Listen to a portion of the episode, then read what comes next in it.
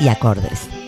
Un programa de Emilio Fernández Batista en Micro tu radio online.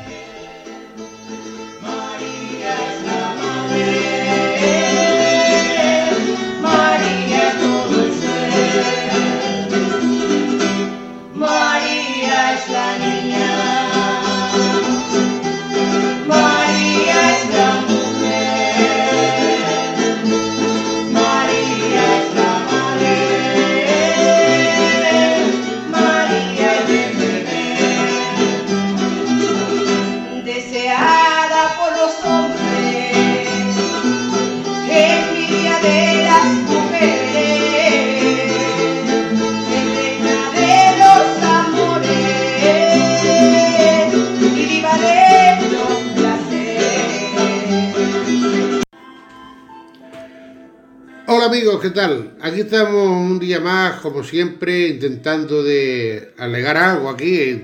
Hasta para alegar hay que intentarlo, aquí todo hay que intentarlo. Bueno, haciendo cosas y eh, comentarles algunas cosas que han pasado, sucedieron, o, o cosas así, anécdotas y cosas. En, definitiva, todavía no sé lo voy a decir, pero algo se me va a ocurrir. Bueno, eh, espero que estén todos bien que la salud cada día sea más fuerte, el bienestar que también eh, sea brillante, la sonrisa se pueda y ya parece que este, esta etapa de, de, restricciones que parece que va menos, parece que va menos, pero Dios nos escuche y nos proteja de cualquier otro encierro que pueda haber. Sin más amigos, vamos a echar una cancioncita y comenzamos el programa de hoy. Vamos allá.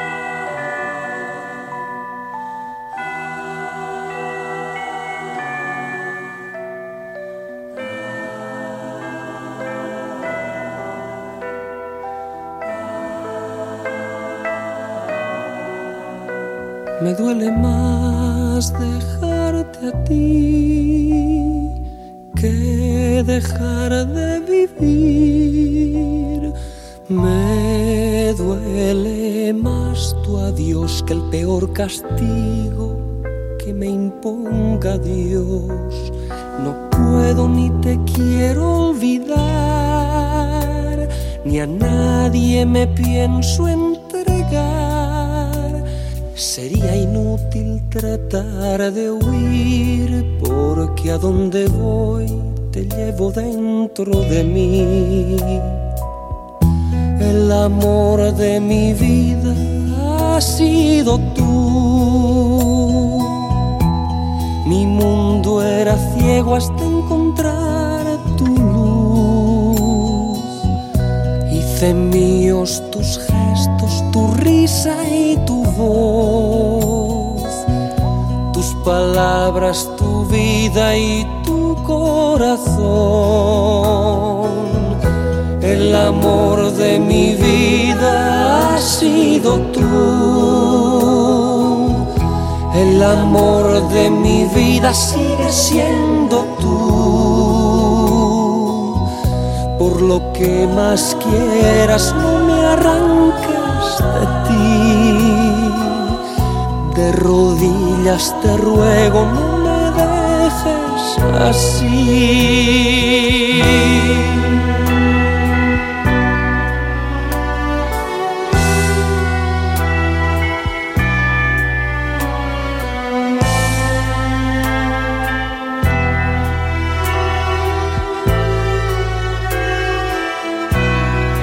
¿Por qué me das libertad para amar si yo prefiero estar preso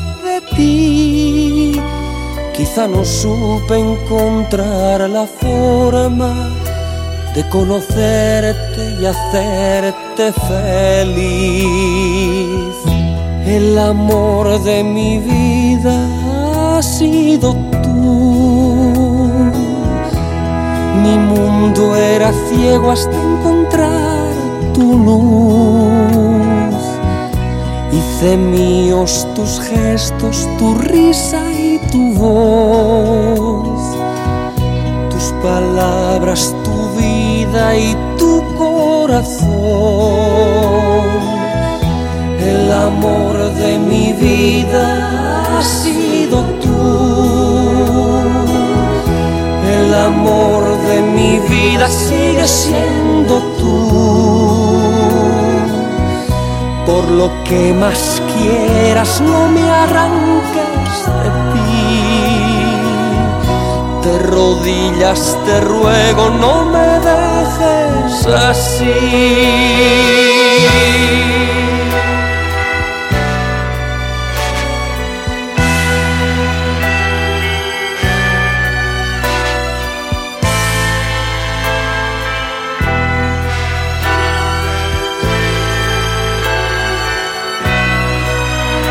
Más que pienso no puedo entender por qué motivo te pude perder, por qué de pronto me siento perdido en la espalda de tu olvido, tu silencio y tu desdén.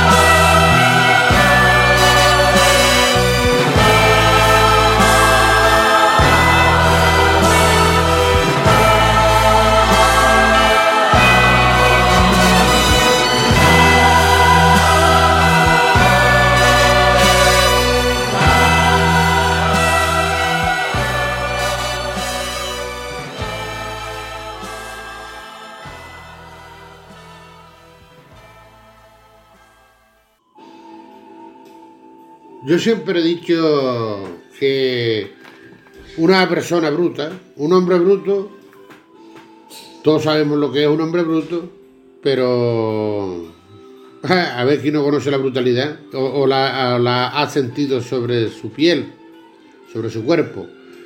Un hombre bruto, cuando se, se es inconsciente, es porque aplica una, una fuerza desmedida sobre algo. Decimos, inconscientemente aplica una fuerza desmedida sobre algo. Entonces llamamos que es brutalidad, que es una persona bruta. Pero cuando esa, se es consciente de que eh, está usando una fuerza desproporcionada con algo, yo más que brutalidad le llamo ignorancia. Digo, porque sabe que es mucha fuerza para, para eso y a pesar de eso la, la impone. Eh, dirige la, la fuerza sobre algo que no merece o que no soporta esa fuerza. Eso es ignorancia. Ahora, cuando no se desconoce, pues es brutalidad. Bueno, más o menos, más o menos el significado ahí de lo bruto lo dejo ahí, esperando que alguien pues diga, eso no es. Pues si no es, no es. Yo le digo eh, la brutalidad porque había aquí al pueblo vecino, al mío, un señor que se llamaba Fefo García.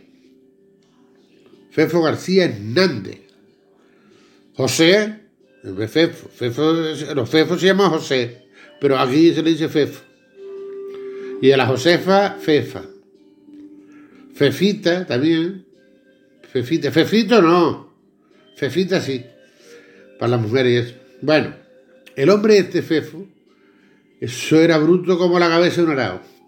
Bueno, le voy a decir bruto porque creo que no era consciente de lo que estaba haciendo, porque si era consciente habría que llamarle trozo de carne con ojo o persona ignorante, porque era una barbaridad algo así.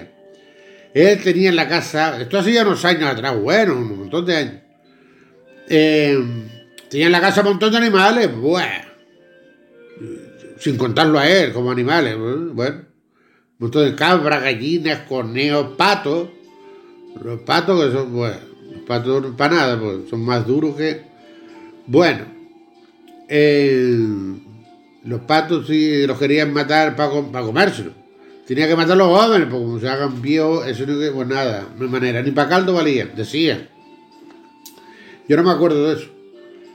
Me acuerdo de verlos, pero no si eran duros o no. Con el hambre que había, pues estaba todo blandito, digo yo. Bueno, pues este hombre también tenía, entre tantos animales, tenía un camello.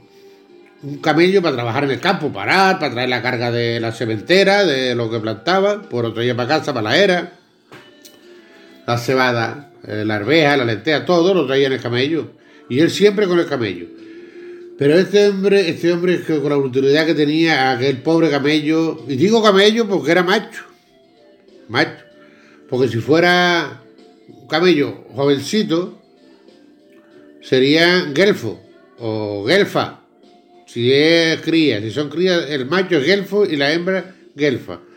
Si ya son ya adolescentes, se les llama majalulo o majalula. No hace falta que diga que uno es el macho y otro la hembra.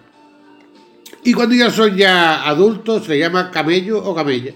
Dice, no, son dromedarios. Bueno, igual, aquí se dice camello, a pesar de que solamente tenga una joroba. Este hombre entraba al corral y, y para el camello nada más, le requintaba dos barazos, el camello amarrado, mira tú. Le requintaba dos barazos por los muslos al camello que, que a veces lo hacía hasta el pobre animal orinarse todo, mearse todo.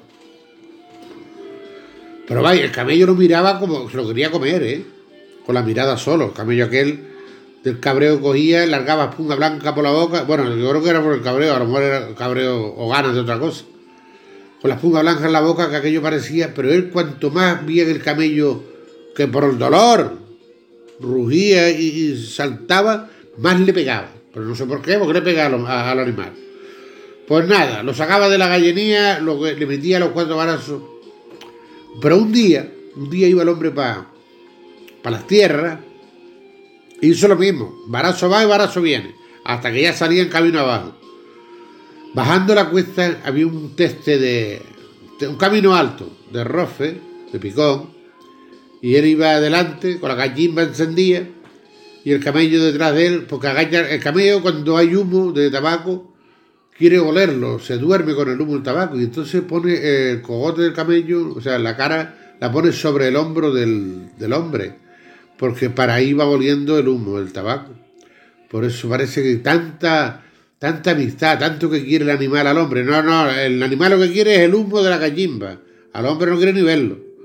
Pero bueno, iba con el cogote tendido sobre el hombro de él porque iba cogiendo el, el, humo, el olor del tabaco pero mira, cuando llegó abajo a Camino Llano, este señor Fefo cogió, trasteó un poco y casi se cae. El camello que hace cuando vio que casi se caía, agachó más el cogote y con un bandazo lateral lo tiró al suelo. Tiró a, su castigador al suelo. Y, luego, ¿qué hizo el camello? Acto seguido, antes que se levantara Fefo, se le duchó encima, se le puso encima y con la con el callo que tiene en la barriga del camello para no recuerdo el nombre que le dan a esa la almohadilla esa que tiene para no fundar el pecho sobre el suelo cuando se tuche, sino para fundar eso se le dio encima, se le echó encima del hombre y cogió y, y tuyéndose encima de él, lo aplastó contra el suelo. No, lo aplastó, lo mató lo mató. Pero pasaban horas que tenía el camello tuchillo allí, no pasaba nadie por aquel camino, y, el camello no se levantaba, como, como si pensara que todavía no, había muerto, iba a estar aquí hasta que no sienta ni que respire. El hombre ya ha muerto rato, pero el camello no se levantaba allí. Hasta que pasó un vecino y vio el camello tuchillo. Dijo, caramba, ¿cómo está el camello tuchillo? Estaba el camello tuchillo porque tenía al dueño debajo aplastado y no quería dejarlo salir. El camello llegó allí, lo agarró por las áquimas, tiró por él y dijo, levanta, levanta, y se levantó el camello. El hombre estaba aplastado completamente, muerto. Asfixiado a lo mejor, o con el pecho roto o algo. No, no me dijeron cómo fue la muerte, fue por asfixia o por, por, aprisionamiento. El caso es que eh, el hombre fue para arriba, para el pueblo y se lo llevó, se lo dio a los vecinos. No fue que se lo encontraron muerto, pero el hombre dijo, no, el camello lo mató. No quería decirlo, pero después lo dijo, porque no, no, lo corroía la verdad, tenía que decirla. Y se lo dio a la gente, no, al final el camello fue quien lo mató, se le echó encima y lo aplastó. Uy, pues es mejor matarlo, es mejor sacrificar al animal, porque ese animal es un animal malo, eso hay que sacrificarlo. Entonces este hombre vecino, Rafael Reyes, le dijo a la viuda, le dijo que no lo mataran, que él se lo compraba. Y la, la viuda casi se lo regaló, con de no verlo por aquellos alrededores. Aunque la viuda no creo que tampoco quisiera ver a, Fefo por ningún lado, porque la brutalidad que tenía con el camello. La empleaba con la mujer casi nada. más, vale que, se muera. Pues el caso es que Rafael al final se llevó el camello para la casa con poco, por poco dinero. Mira, muchachos, el camello que con el cariño que Rafael le tenía a los animales, el camello cambió de la noche para la mañana. Un camello dócil, mira, una cosa que parecía, parecía un gatito. Pero mira, una cosa más, más, más tierna, obediente. El camello trabajador, pero claro, Rafael Reyes, eso no lo tocaba nunca, no le pegaba nunca al camello. Siempre le hablaba de, con cariño y todo. Para que ustedes vean cómo los mismos animales son capaces de, digamos, de, vengarse. Si pudieran, lo harían más aún de las barbaridades que hacemos los humanos con ellos. Por eso esta, esta anécdota, este cuento que fue un hecho real, se lo digo yo que fue un hecho real aquí en Lanzarote. No quiero dar muchos nombres así ni mucho tal, porque tampoco es relevante. Pero sí el hecho de que el camello aplastó al, a su dueño por el, por el tanto maltrato que le daba. Sin embargo, a Rafael Reyes, que luego fue su dueño, su propietario, jamás, jamás el hombre tuvo quejas de aquel animal, de lo dócil y noble que era aquel camello. Todo el mundo tenía que hablar siempre de, del camello de Rafael Reyes y que veían luego, vieron muy justo, muy justo y muy, muy, muy bueno lo que veía ellos camello con su antiguo dueño a razón de los palos que le daban. Pues ahí queda, amigo. Vamos a una canción y nos quedamos con el camello este a ver qué pasa, si lo vemos por ahí. Camello grande queda mío. Vale.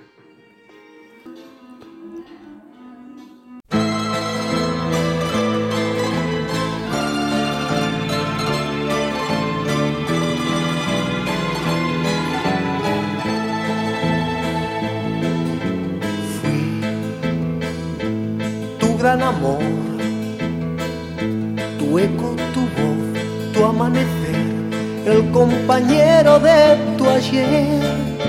Te di mi alma y mi hogar, mi juventud, mi soledad. Amé tu cuerpo, tu sonrisa, tus defectos, tus caricias y ahora otro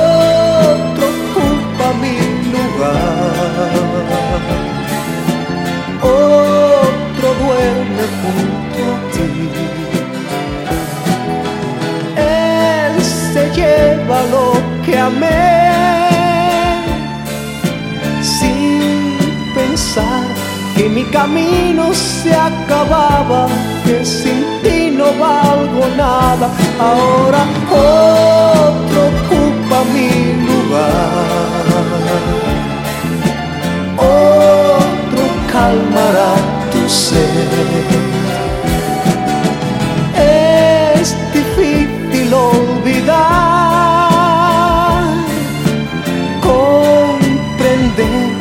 ayer te tuve entre mis manos y ahora eres de mi hermano y quiero huir, quiero llorar, quedarme aquí, echar a andar romperlo todo y empezar. Adiós, te digo adiós. Y sin volver la vista atrás, me iré despacio la mañana con la vida destrozada mientras otro ocupa mi lugar. Otro duerme junto a ti. Él se lleva lo que amé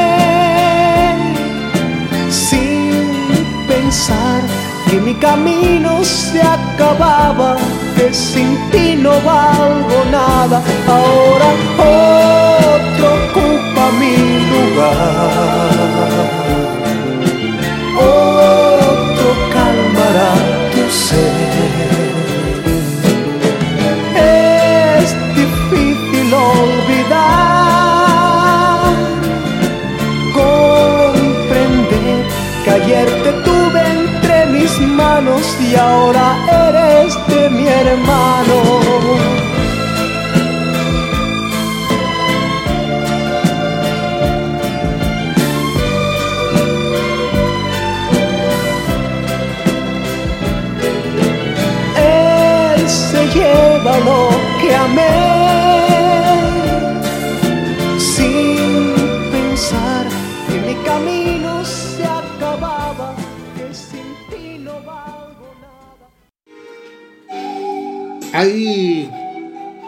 Muchos versos, perdón, muchos poemas que pueden ser cantados, bueno, se prestan para ser cantados, y otros que a lo mejor pues no están con los compases propios para una canción.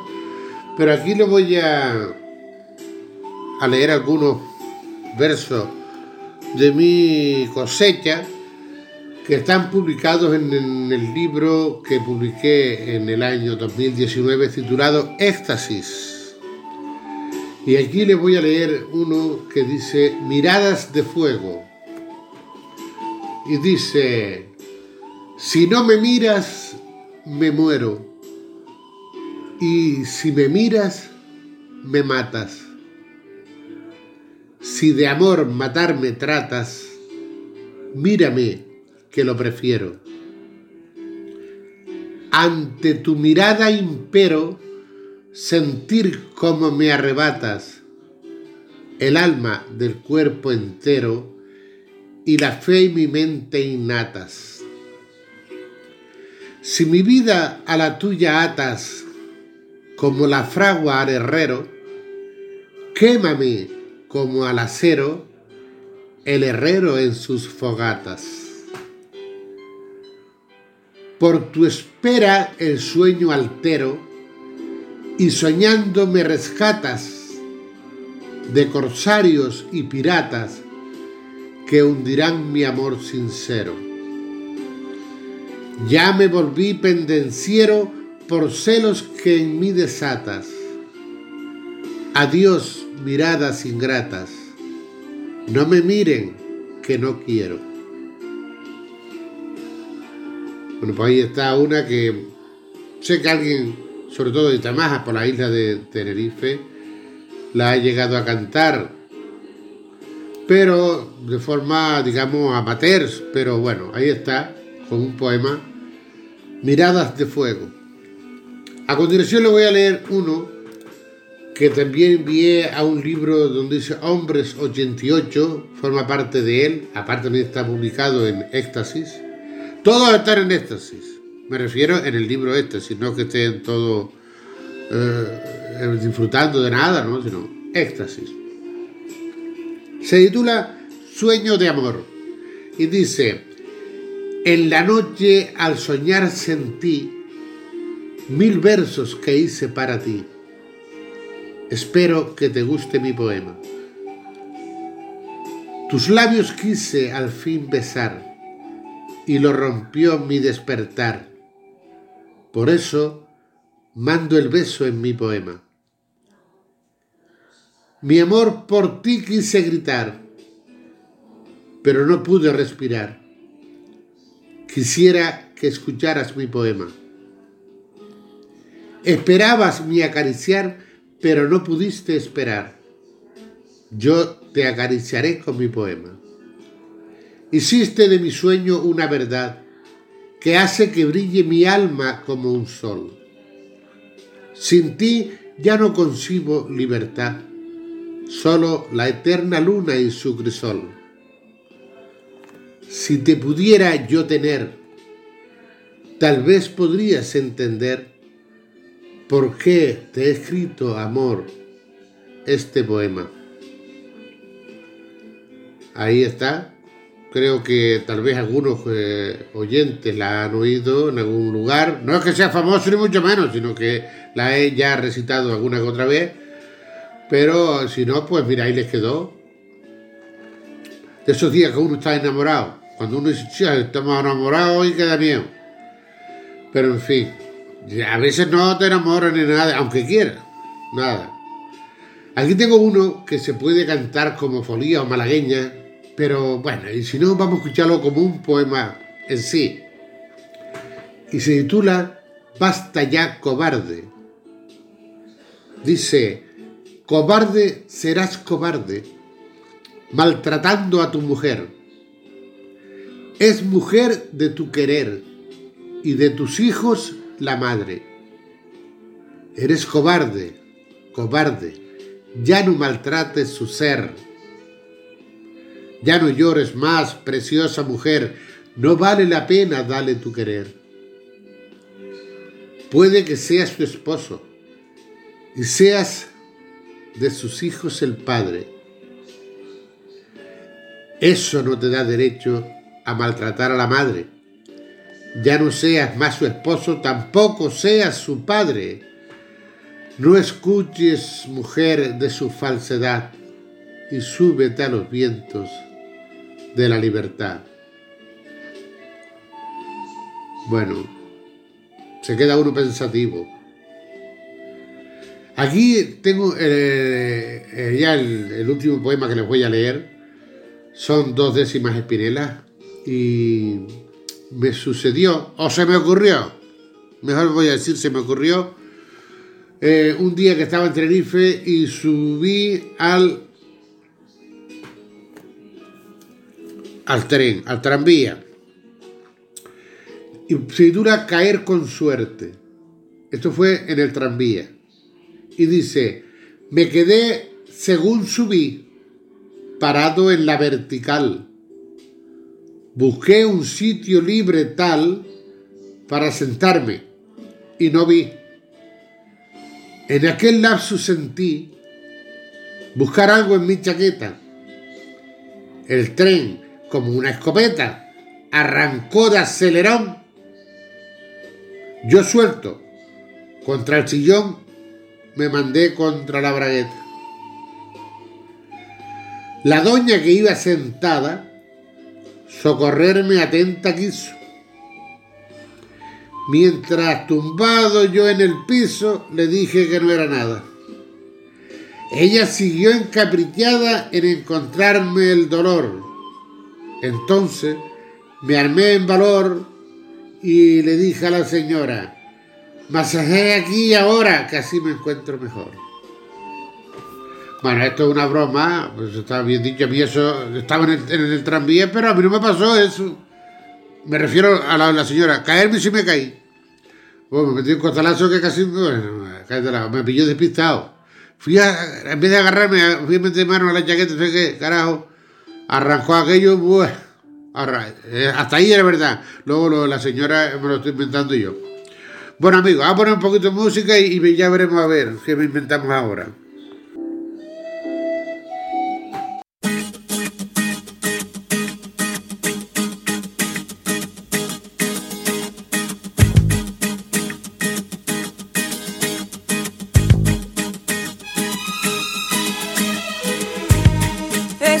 Que tú ves allí, te parece tan galante, tan atento y arrogante, lo conozco como a mí.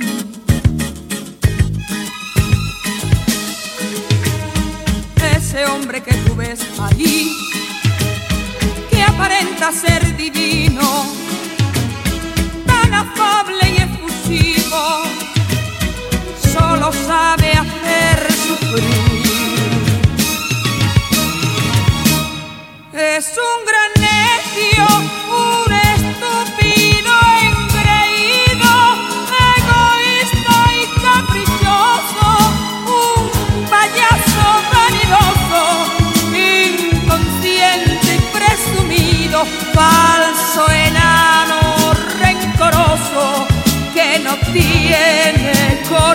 lleno de celos sin razones ni motivos como el viento impetuoso pocas veces cariñoso inseguro de sí mismo soportable como amigo insufrible como amor.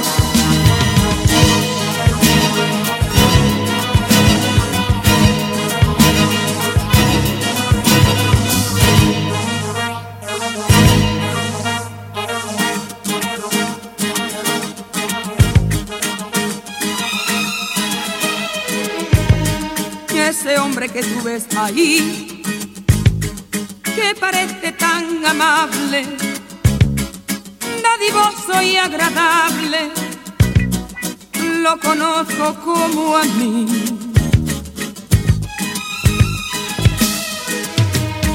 Ese hombre que tú ves ahí, que parece tan seguro de pisar bien por el mundo solo sabe hacer sufrir. Es un gran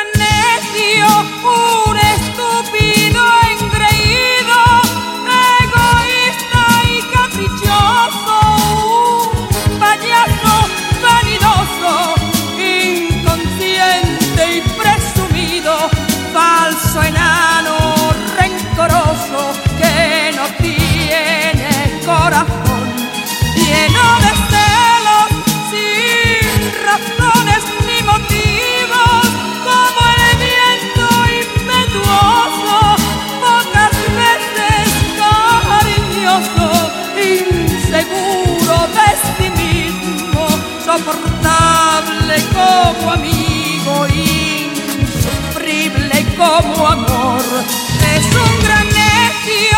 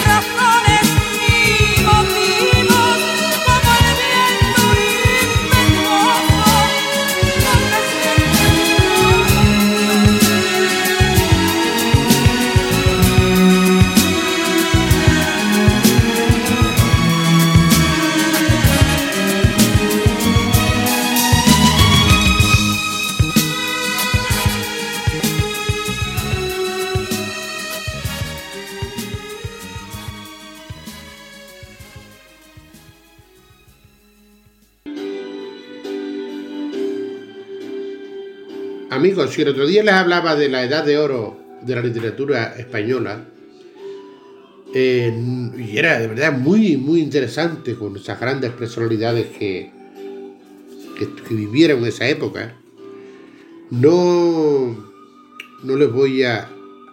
O sea, la generación del 98, de 1898, llamada generación del 98, no es menos importante. Se le llama generación del 98 porque fue unas consecuencias muy graves que existieron en España cuando España perdió eh, la nación de Puerto Rico, la colonia de Puerto Rico, Cuba y Filipinas. Eh, España ahí sufrió una guerra con América y la perdió por Cuba, la perdieron. España estaba en la ruina. Casi, casi como ahora. Pero bueno, no sé, pues la verdad es que eh, tampoco está tan mal, por lo menos comemos. Todavía comemos. Bueno, qué malo tiene que ser que haya hambre, ¿verdad? Pero yo pienso que a esas épocas no creo que lleguemos, creo que no. Pero bueno, como todo es posible, vamos a dar ese tema aparte. Porque ya por lo menos hoy ya comimos, mañana Dios dirá. Perdió España, Puerto Rico, Cuba y Filipinas y también eh, acabó una guerra fatal, ¿no? Por, porque el caso de- de- de las guerras siempre deja una, una huella muy fuerte en la sociedad. Bueno, pues esta de generación del 98 quiso apostar por una revolución, eh, digamos, literaria, que diera fuerza en las siguientes publicaciones que hacían cada uno de ellos, que eh, eh, diera vida a, la ilusión, a, a la cultura, y que la gente un poco, por leyendo esos libros, vieran que, que- que hay, que hay, que hay metas, que hay objetivos y que hay un futuro que no es tan malo. Entonces se, reunían en muchos sitios. De los sitios que más se reunían esta gente eran el Café Madrid, Café Gijón, Café de Fomos, Café de Levante. En el Café de Levante, por lo visto, era donde más gente se reunía.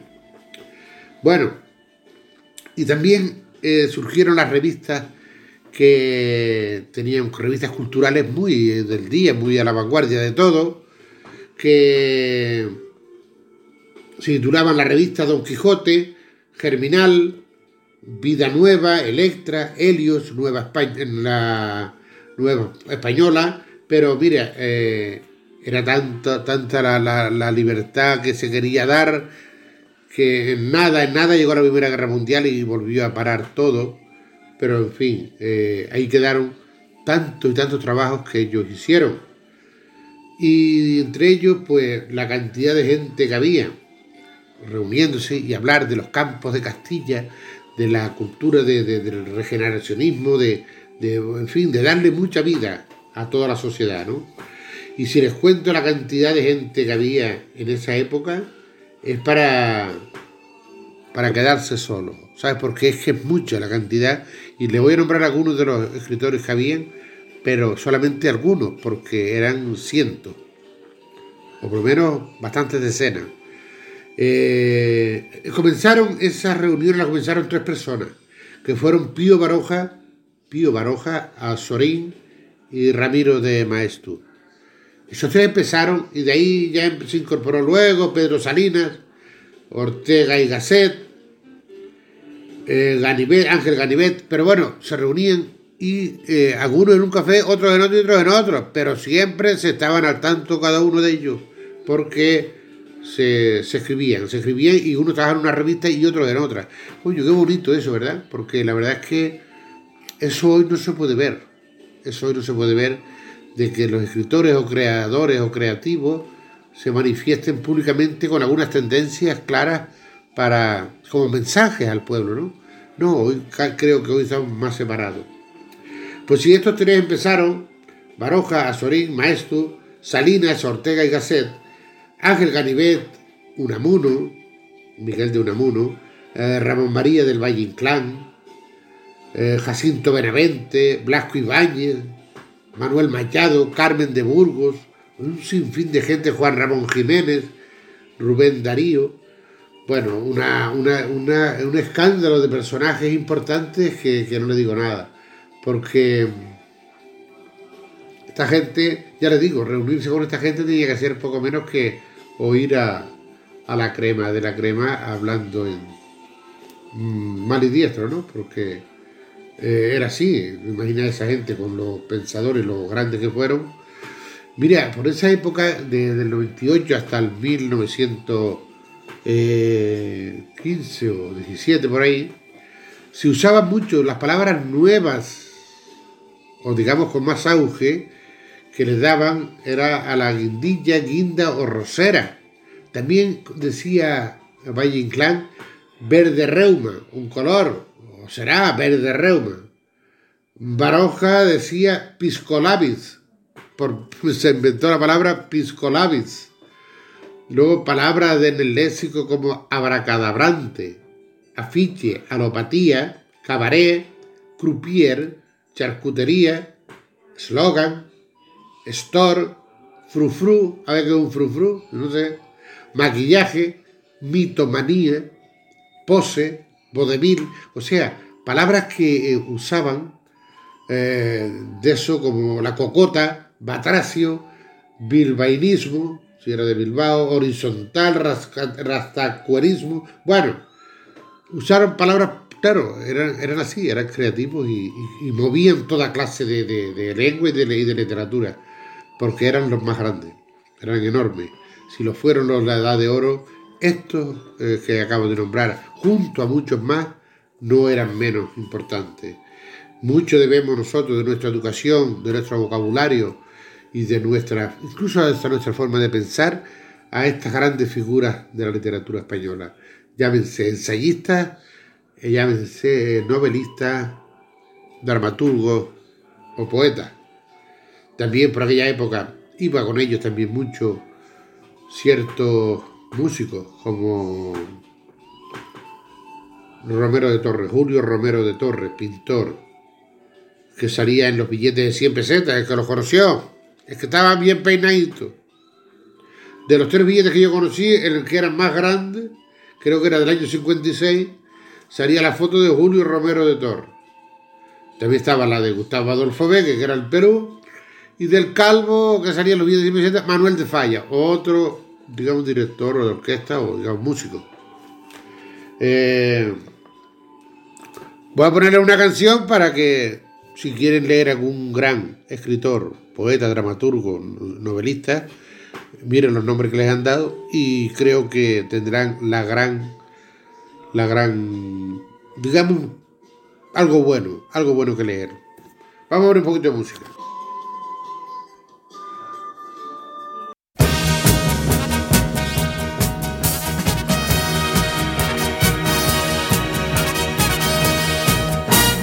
Quiero enseñarte un camino en el mar, un lugar donde nadie ha podido llegar, donde el viento es amigo, la brisa un suspiro que abraza tu cuerpo pequeña al pasar.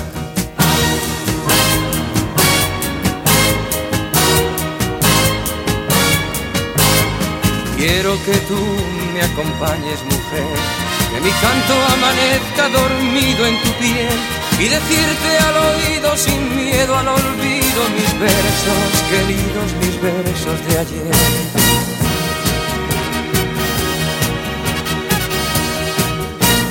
Quiero perderme en tu cuerpo y anclar en tu puerto mi barca vacía de amor. Escribir en la arena mi llanto y mi pena, dejar que las olas borren mi dolor.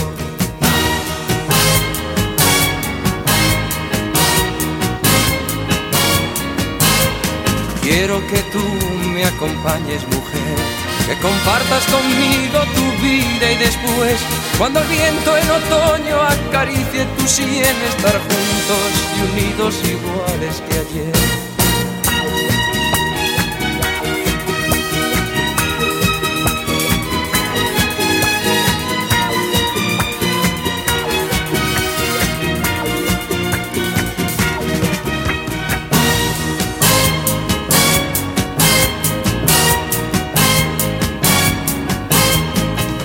Enseñarte un camino en el mar, un lugar donde nadie ha podido llegar, donde el viento es amigo, la brisa un suspiro que abraza tu cuerpo pequeña al pasar.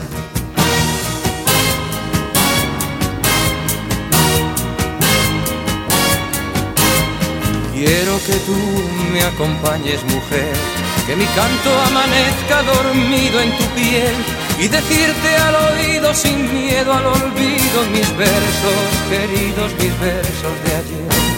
Quiero que tú me acompañes, mujer, que mi canto amanezca dormido en tu piel y decirte al oído sin miedo al olvido mis versos, queridos, mis versos de ayer.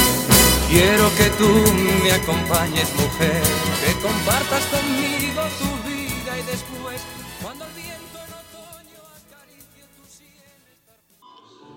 Aunque, aunque ustedes no lo quieran creer,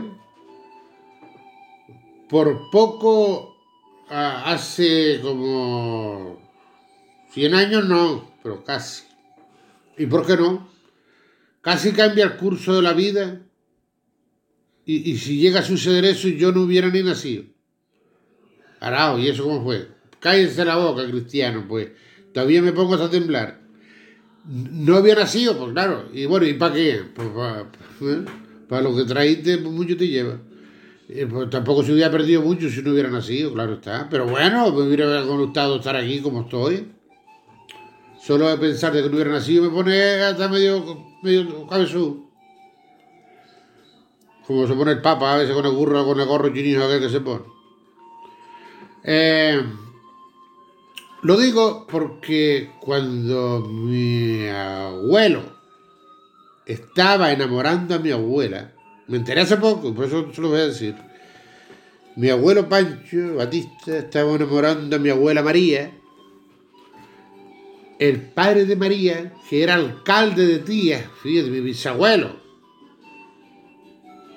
decía que ese, que ese pretendiente no le interesaba a su hija. O sea, Pancho no le interesaba. Por eso tendría que preguntar María, no. No, no. Él decía que no, que Pancho era un vago. Y, yo creo que tenía razón, yo creo que tenía razón. lo peor de todo es que la gente dice que yo me parezco a él, pero yo no, un poco sí, pero mucho no. Vago, eso. ¿Sí? Insultando a uno obvio es. Eres mi bisabuelo ahora, pero en aquella época no quería ser. Pues no sabe lo que se pierde él si hubiera perdido, si yo no hubiera nacido, pues no hubiera tenido un, un o sea, un bisnieto como yo, ni falta que nací, pues te digo que, bueno. ¿Y sabe por qué fue? Pues porque él no quería que Pancho eh, enamorara a su hija María. Ah, no quería. Pues Pancho que era más ruin que y vago, también decía. Eh, la iba a ver por algún agujero. Por algún agujero miraba, no estoy pensando otra cosa, por algún agujero estaba mirando. No Pancho. Prudencio, el padre de María, mi bisabuelo, que más, ese era más bruto que la cabeza de un arao. Peor que Fef, peor que Fefo del camello. Eh, ¿Qué hizo? Un día que lo vio por los alrededores, bueno, más bien de noche, que lo vio por los alrededores de la casa, lo cogió, le metió dos gritos y se le escapó, Pancho se le escapó a correr, se le escapó y, este Prudencio, mm, el padre María, corriendo detrás de él por todo tía. Pues tía con todo eso, ni luz, ni carretera, ni nada. Este podía meter un castañazo contra el suelo cuando no iba a encontrar nadie. Con lo juro, hasta el día siguiente no había, no había nada que rascar. Con un cuchillo, bueno, más grande que él, un cuchillo, ya, yo andaba con el cuchillo ese, le decía, voy a matar a Pancho, si lo encuentro, voy a matar a Pancho, el golfo ese que es un vago. Bueno, pues se enteró todo el mundo, se enteró todo el mundo, todos los viejos de día, cuando ellos eran jóvenes. Coño, tal, tranquilízate, no te desgracies, Dios no me desgracie. Porque de esa manera le quito la, la, la carga esta a la chica mía y tal. Mira, buscándolo por todos lados, se escondía, la gente lo escondía, escóndete de aquí, Pancho, porque te va a matar, ese hombre te mata. No, hombre, yo no le he hecho nada, digo, te que era un golf, jodido. Pues no decía nada, yo, claro, pues yo sé, a mí me dieron que era golf de estos más mujeriegos el carajo. Yo no sé, yo no salía ahí ya esa gente, yo no. Mi madre. Y, claro, si uno pensando, si, si, si Prudencio el alcalde llega a matar al pretendiente de su hija, yo no nazco, ¿de dónde van a nacer yo? ¿Ese hombre bobo o qué? Va a matar al hombre. Digo, pues mira, pues yo es que me está acordando ahora, digo, yo, pues, sí, y por poco no nazco yo, si eso es verdad, que casi lo mata, dice, se le escapó por los pelos, porque tampoco que tuviera mucho, porque antes se velaba bastante, pero eh, se escapó por los pelos porque dice, mira, pasó al ladito de él, si lo llega a ver le saca el cogote. Pues escapó, y, gracias que escapó ahora sí yo, si no, yo no, yo no estuviera ni aquí tampoco. Bueno, bueno, bueno, ya pico música a ver, pues esto, esto está bonito feo, esto está bonito feo.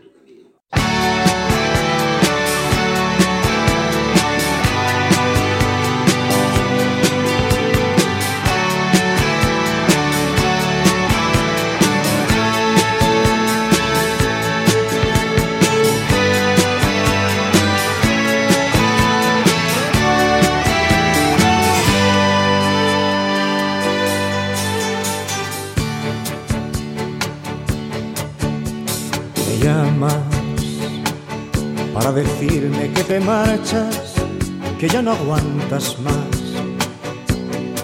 que ya estás harta de verle cada día, de compartir su cama, de domingos de fútbol metida en casa.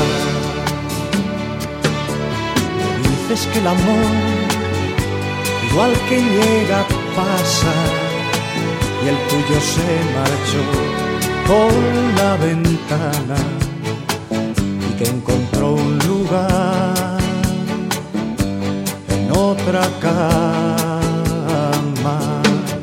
Y te has pintado la sonrisa de carmín y te has colgado el bolso que te regaló y aquel vestido que nunca estrenaste lo estrenas hoy sales a la calle buscando amor y te has pintado la sonrisa de carmín y te has colgado el bolso que te regaló y aquel vestido que nunca estrenaste lo estrenas hoy y sales a la calle buscando amor.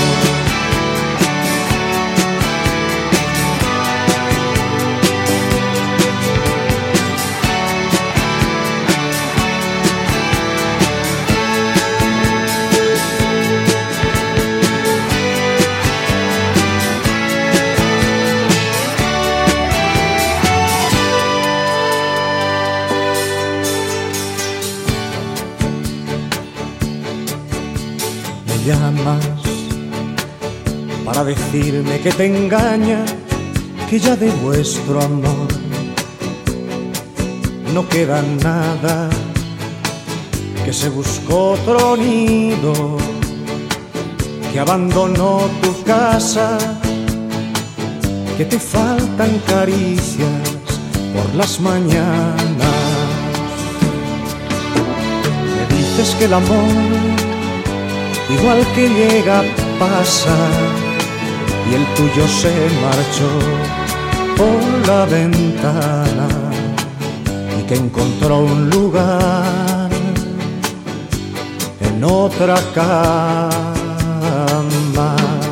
Y te has pintado la sonrisa de carmín y te has colgado el bolso que te regaló y aquel vestido que nunca estrenaste lo estrenas hoy y sales a la calle buscando amor y te has pintado la sonrisa de carmín y te has colgado el bolso que te regaló y aquel vestido que nunca estrenaste lo estrenas hoy y sales a la calle buscando amor.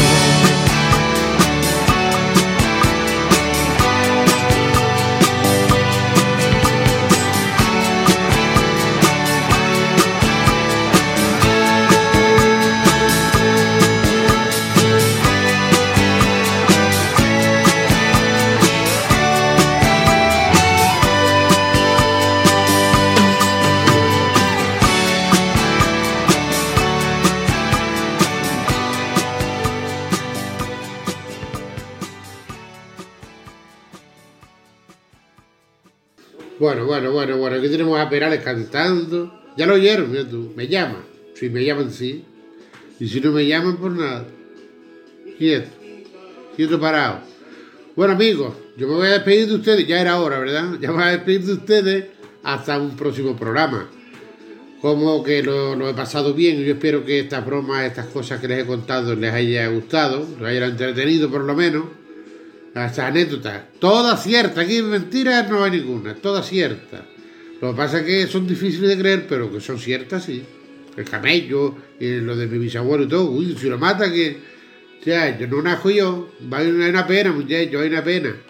Bueno amigos, hasta la próxima, deseándoles mucha salud y mucho bienestar para todos, para toda la familia, que todo el mundo esté bien y que las penas cuando lleguen sean llevaderas, que no, que no lo sean. Bueno, un abrazo y hasta la próxima. Adiós.